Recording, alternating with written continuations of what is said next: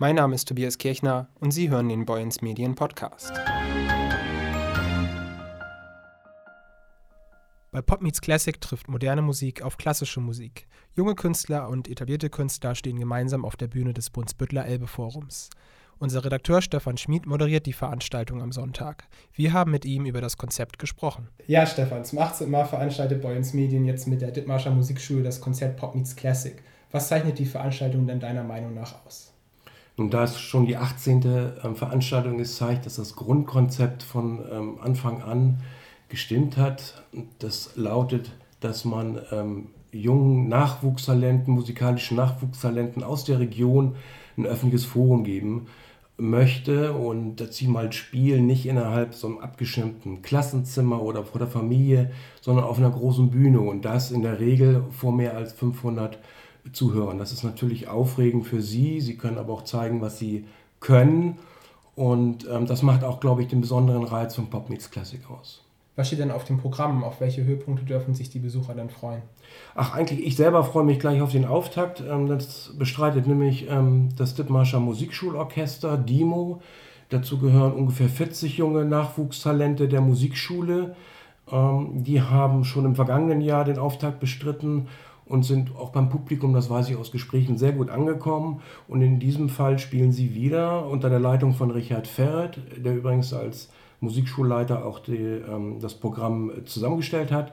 Und ähm, sie spielen vier Stücke und da sieht man gleich auch hier Pop Meets Classic in Reihenform, denn wir haben The Hanging Tree, ich habe mir das gerade mal angeguckt aus dieser Kultfilmreihe The Hunger Games, ein Musical, das hat er selbst arrangiert, Herr Ferret, für dieses Konzert.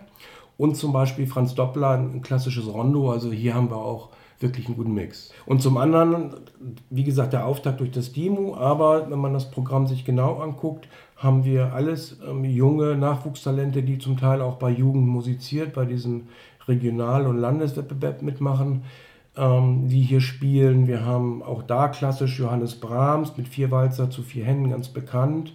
Dann haben wir ein Stück von Rachmaninow, aber als Gast, das auch was Besonderes und da hat auch Herr Ferret sein Netzwerk spielen lassen, das Akkordeonorchester aus Vilnius. Das sind auch Musikstudenten, die in Litauen wirklich renommiert sind mit diesem Akkordeonorchester. Und die spielen auch so einen bunten Mix quer durch die Genres.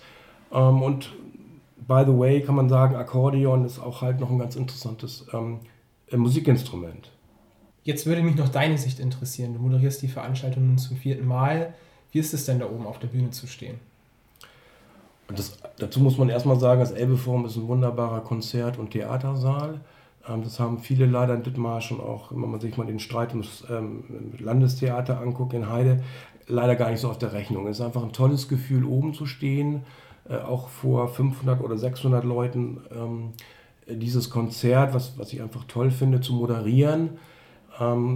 Es ist aber auch, ich mache es jetzt zum vierten Mal, ich habe ein bisschen Erfahrung, will ich schon äh, gesammelt, kann ich sagen. Aber ich weiß, wenn der Gongschlag kommt um kurz vor 17 Uhr, dann habe ich doch wieder das äh, legendäre Lampenfieber. Aber das legt sich meistens, weil das Publikum ist eigentlich immer wunderbar und verzeiht auch mal einen Versprecher oder mal einen kleinen äh, verbalen Ausrutscher. Alles gut. Es macht Spaß. Wenn mich das jetzt überzeugt hat, bekomme ich dann noch Karten für das Konzert am Sonntag? Ja, also an der Abendkasse in der Regel gibt es immer noch Karten. Ähm, aber bis, bis Sonnabend inklusive auch in allen Geschäftsstellen von Boyens Medien im Kreis. Also ob nun Heide, Mahne, Brunsbüttel, dort gibt es noch Karten.